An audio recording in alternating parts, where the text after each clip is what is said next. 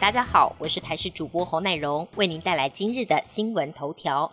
农历春节马上要到了，今天三号开始就可以换新钞，民众可以到台银、土银、合作金库、第一银行、华南、张银以及台湾中小企银等七家公股银行以及中华邮政公司，一共有四百五十四个分行可以兑换新钞。此外，碰上本土疫情升温，七家公股银行今年将一律采取实名制。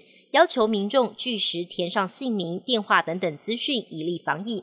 也提醒您进入银行，请全程佩戴口罩，保持社交距离，配合现场防疫措施。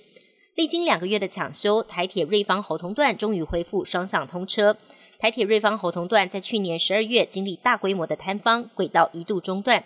原本计划在二月八号西正线才会抢修完毕，经过将近两个月的抢修，通车时间提早了五天。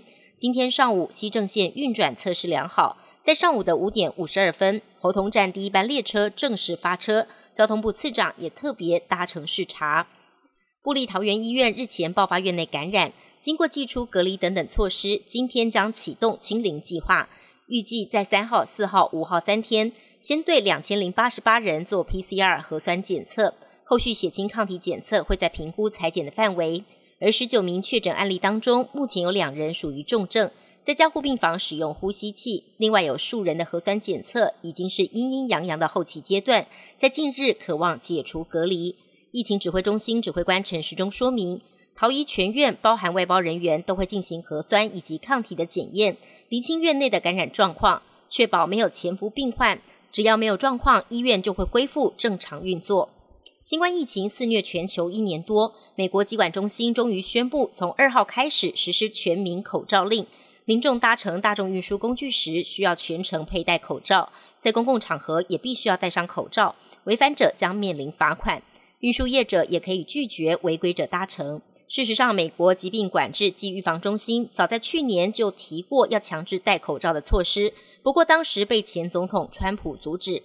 而美国新上任总统拜登在宣誓就职之后，随即就签署了行政命令，要求联邦设施必须戴口罩。CDC 更进一步扩大前命令的适用范围。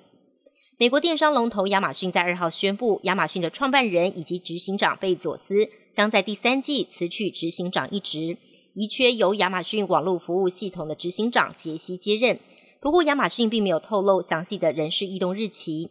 从一九九七年起就在亚马逊工作的杰西，从一名市场行销部门的员工做起，目前担任网络服务系统执行长。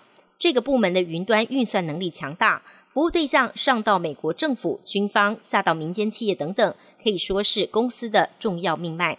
特斯拉执行长马斯克所属的太空公司 SpaceX 二号在德州进行火星殖民舰新舰第二次的高度飞行测试，虽然顺利发射升空。但跟第一次的状况一样，同样在降落时爆炸。